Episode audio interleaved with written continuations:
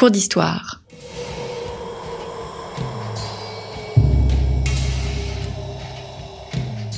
Une émission de la rédaction de Storia Voce.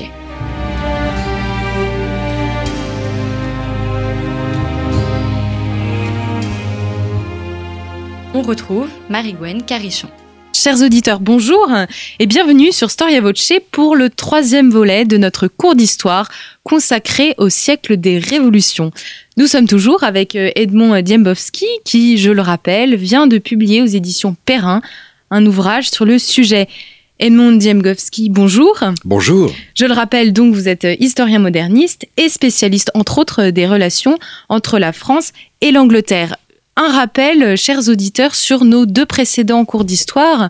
Nous avons dû étudier un peu dans quelle mesure cette idéologie de la révolution euh, euh, était née en Angleterre et comment elle avait émergé ensuite en Europe et en Amérique en étant inspirée justement du, modèle anglais, mais également teintée de ces idées libérales, de ces idées du progrès qui sont si chères à la France. Notre euh, troisième cours d'histoire euh, chers auditeurs, euh, sera consacré au, je reprends donc le titre de la troisième partie de votre ouvrage, Edmond Diembowski, au choc des modèles, donc qui, c'est, on va parler des années 70-80 et avant, euh, on, va, on va reprendre un petit peu euh, euh, sur la révolution américaine. Et j'aimerais vous poser cette question. Quelle est la culture politique et idéologique qui inspire la déclaration d'indépendance du 4 juillet et de facto la révolution américaine? Elle est pour l'essentiel anglo-saxonne, mais elle a aussi quelques influences françaises.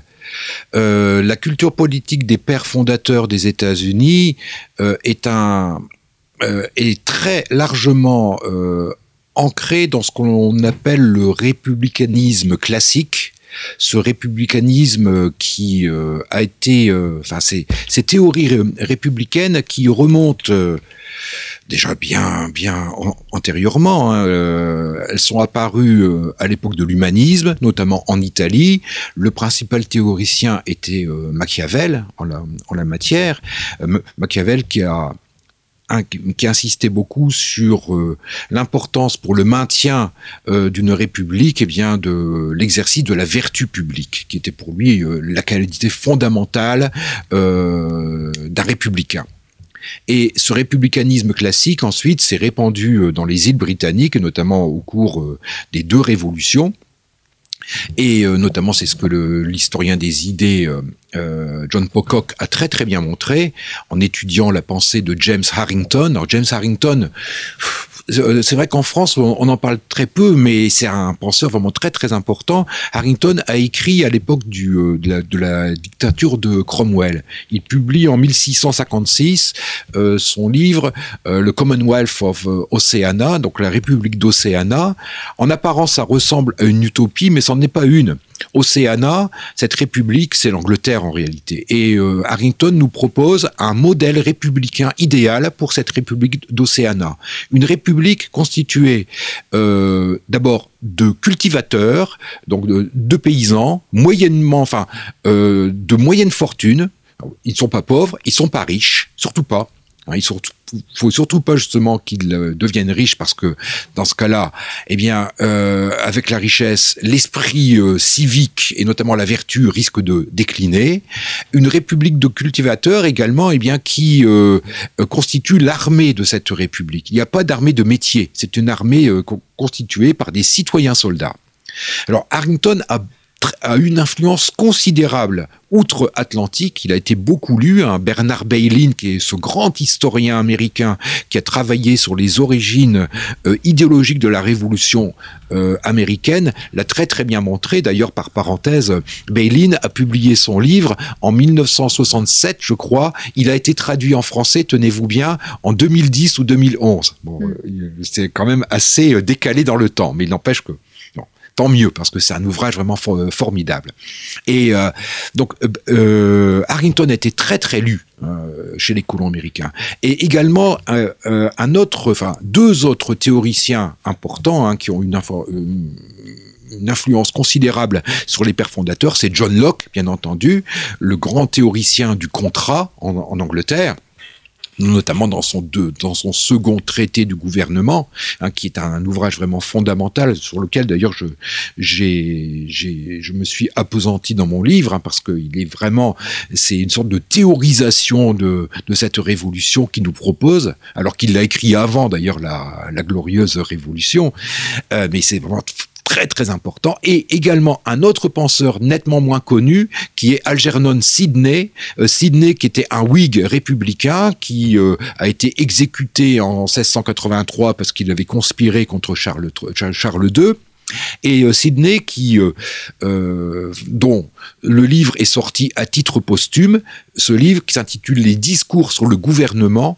un ouvrage vraiment très très important où Sidney s'interroge beaucoup sur la question de la souveraineté du peuple et notamment il insiste beaucoup là-dessus, c'est que la souveraineté populaire doit être permanente, c'est-à-dire que l'exercice de cette souveraineté ne doit jamais être totalement délégué. Le peuple doit garder le, le, le, le contrôle eh bien, des, des personnalités qu'il a élues. La pensée de Sidney a joué un rôle considérable, je dirais, sur la révolution américaine, et on le voit notamment dans les constitutions américaines, où on voit sans cesse eh bien, cette idée qu'il faut exercer ce contrôle en permanence. De là, l'idée d'élections très fréquentes. Dans les premières constitutions des, États américains, eh bien, euh, souvent le législatif est élu pour un an au maximum pour deux ans, car il faut effectuer ce roulement pour que le peuple conserve ce contrôle.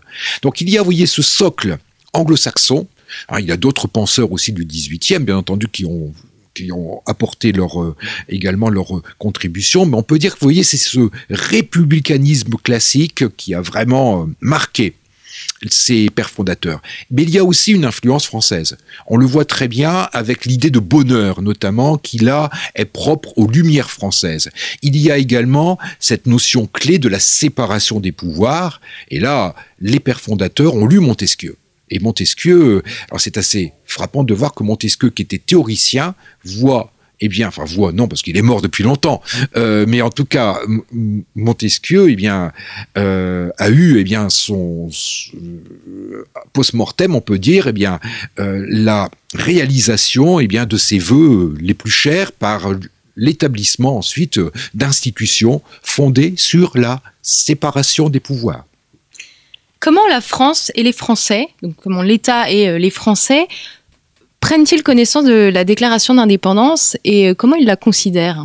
Alors curieusement, alors ça c'est quelque chose que peu de personnes euh, le connaissent.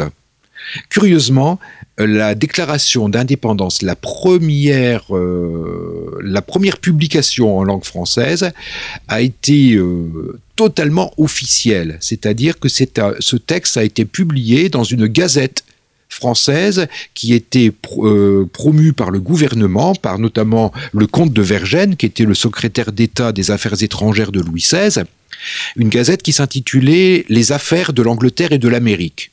Donc nous sommes en 1776, Vergennes pense à la guerre de revanche contre l'Angleterre et il entend conditionner en quelque sorte les Français, euh, du moins leur, leur donner une vision de, des affaires de l'Amérique qui soit attrayante. Et donc de ce fait, il, euh, il décide de publier des textes venant d'Amérique et parfois des textes extrêmement, extrêmement subversifs, comme justement cette déclaration d'indépendance qui, euh, tout de même, eh bien, euh, dans les principes qui sont énoncés, sont des principes qui sont contraires aux principes de base de la monarchie absolue française.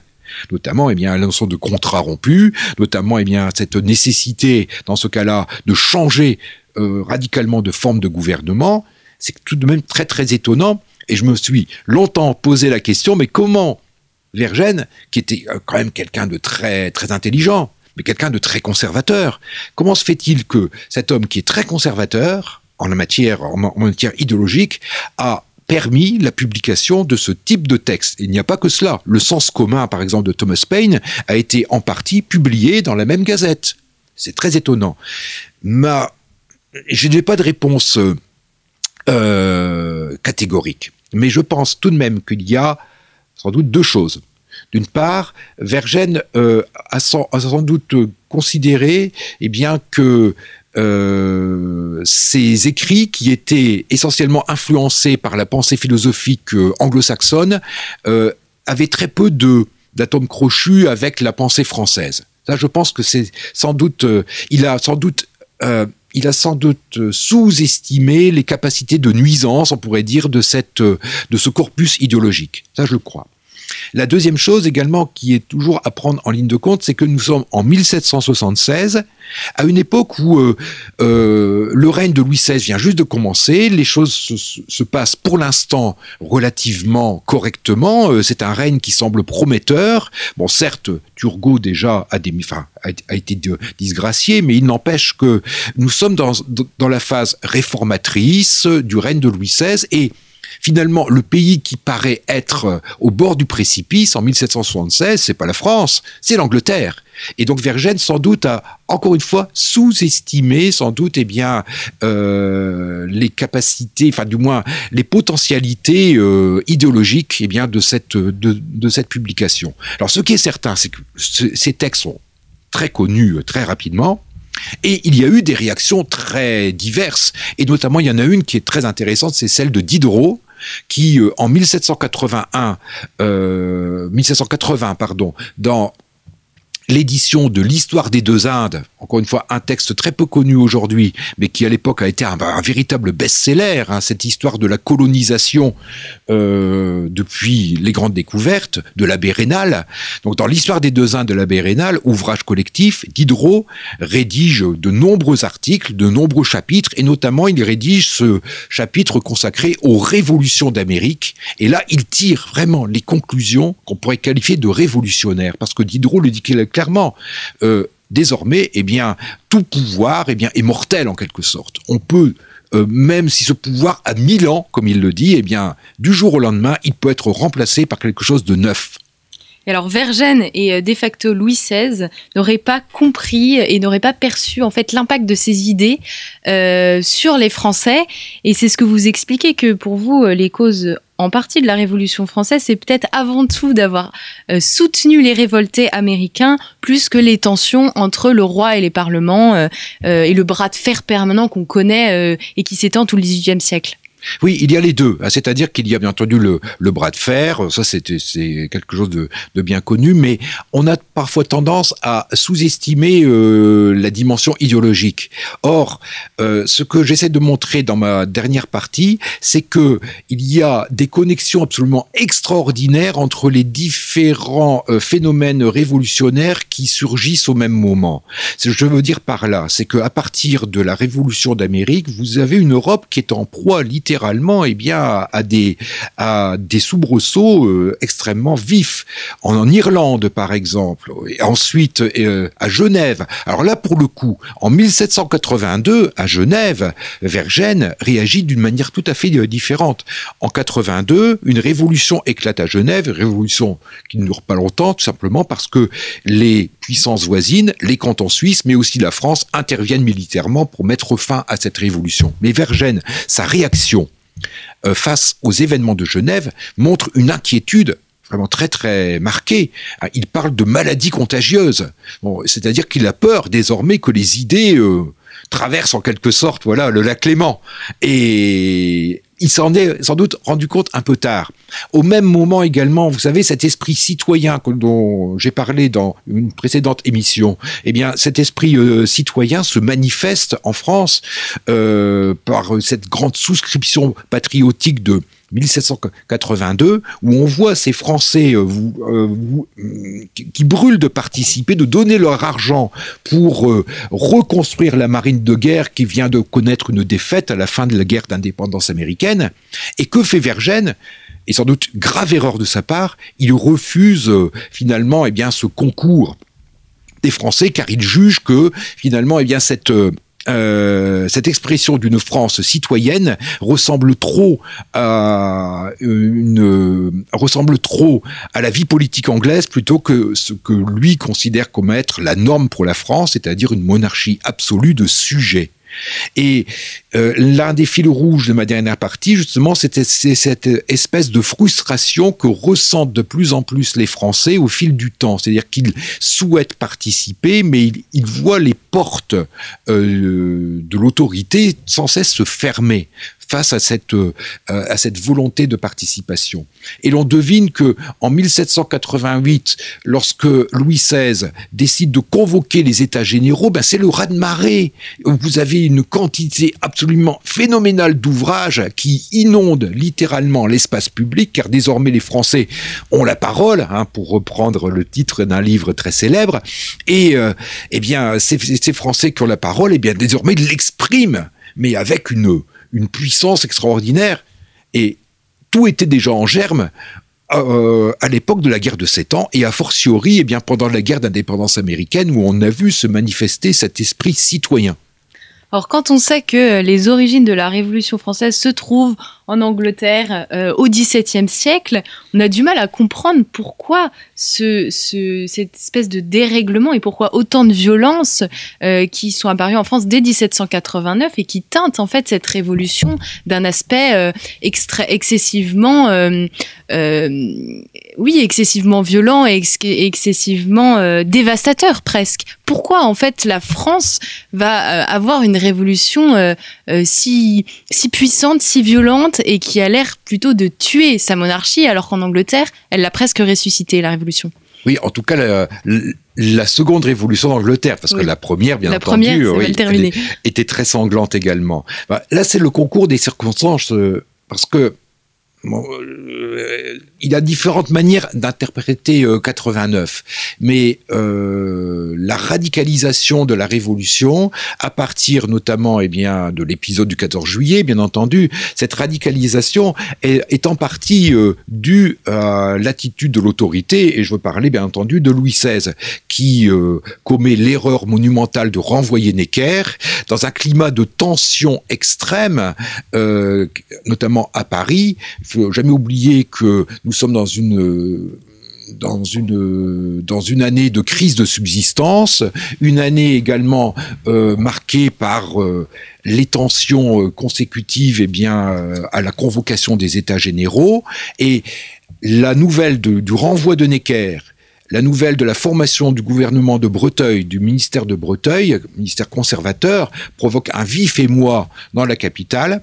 Et c'est alors eh bien, que en effet, euh, l'on passe euh, d'une révolution qui jusqu'à présent était une révolution qui avait été menée dans les États généraux qui se sont rebaptisés Assemblée nationale et ensuite Assemblée nationale constituante, donc révolution versaillaise on pourrait dire, à une révolution dont l'épicentre désormais est Paris et un épicentre euh, extrêmement vif, extrêmement violent, puisque on assiste à des scènes de violence euh, inédites à Paris depuis l'épisode de la Fronde. C'est-à-dire que là, Paris renoue avec euh, euh, une conduite politique que la capitale, enfin du moins une partie de la population de la capitale avait les ancêtres entendu avaient, avaient tenu en, en 1648 ou encore plus antérieurement, par exemple, à l'époque de la Ligue. Donc nous sommes là dans, je ne dirais pas que ça fait partie de l'ADN euh, parisien, c'est pas ça que je, veux dire, mais euh, il y a à mon sens, euh, le déclencheur de cette, de première vague de violence, eh bien, a été cette décision royale qui est intervenue dans une situation de surexcitation des esprits, si vous voulez, de, d'exacerbation des esprits. Donc exacerbation des esprits, donc très localisée en France. Et pourtant, la Révolution française, elle s'adresse à tout le monde. Et c'est ce qu'on lit d'ailleurs dans les droits de l'homme. C'est pas uniquement les droits de l'homme français, c'est les droits de l'homme. Est-ce que c'est parce que la Révolution française se veut universaliste qu'elle est si particulière? Oui, mais ce n'est pas la première révolution universaliste, parce que déjà la Révolution américaine euh, l'était avec la Déclaration des droits de Virginie, ce sont des droits, ce sont des droits de l'homme. C'est-à-dire que notre déclaration du 26 août 89 euh, s'est tout de même inspirée en partie du moins de la déclaration de, Virginie. La différence sans doute c'est que notre déclaration des droits de l'homme a été euh, formulée d'une manière plus claire, plus euh, radicale que celle de Virginie où il y avait parfois des articles assez longs et qui auraient peut-être mérité une clarification. C'est peut-être la raison pour laquelle, eh bien, bien entendu, euh, notre déclaration a acquis cette dimension universaliste qui s'est imposée euh, par rapport eh bien, à ce qui avait été déjà tenté euh, en 1776. En tout cas, c'est mon hypothèse. Comment définit-on la Révolution à partir de la Révolution française et qu'est-ce qui distingue cette définition de la définition des révolutions anglaises? Eh bien, à partir de la la Révolution française, le terme révolution a pris le sens que nous l'entendons encore aujourd'hui, c'est-à-dire de bouleversement général, bouleversement fondamental à la fois des institutions, mais ça peut être aussi de la société, ça peut être également des structures religieuses, voire pourquoi pas aussi euh, une, une révolution dont euh, les conséquences peuvent affecter la culture. C'est-à-dire que on est passé d'une révolution à minima, d'une certaine façon, d'une révolution qui est visée à préserver les privilèges, du moins c'était l'esprit de la révolution anglaise de 1688-89, même si elle a fait du neuf, mais il n'empêche que son esprit était cet esprit restaurateur, de restauration des privilèges tels qu'ils existaient et tels qu'ils avaient été pervertis par le roi, à en 89, désormais une révolution qui est fondée sur cet idéal de bâtir un monde nouveau, ou une France nouvelle, pourquoi pas d'ailleurs ensuite un monde nouveau, puisqu'elle aura eh bien, une aspiration également universaliste. Donc le, la définition a, été totalement, totalement bouleversée par euh, l'expérience de 89 et antérieurement déjà aussi par l'expérience de 1776. Nous achevons, chers auditeurs, notre cours d'histoire consacré au siècle des révolutions. Vous pourrez, vous pouvez bien entendu retrouver toutes les émissions sur le sujet sur notre site Merci beaucoup, Edmond Diembowski. Merci beaucoup. Pour, euh, pour, euh, pour nous avoir expliqué avec autant de, clarté euh, cette période si riche qu'est le XVIIe et le XVIIIe siècle révolutionnaire. Je rappelle bien entendu le titre de votre ouvrage, Le siècle des révolutions 1670-1789, paru aux éditions Perrin en septembre dernier. Merci à toutes et à toutes pour votre fidélité et à très bientôt pour une nouvelle série de nos cours d'histoire.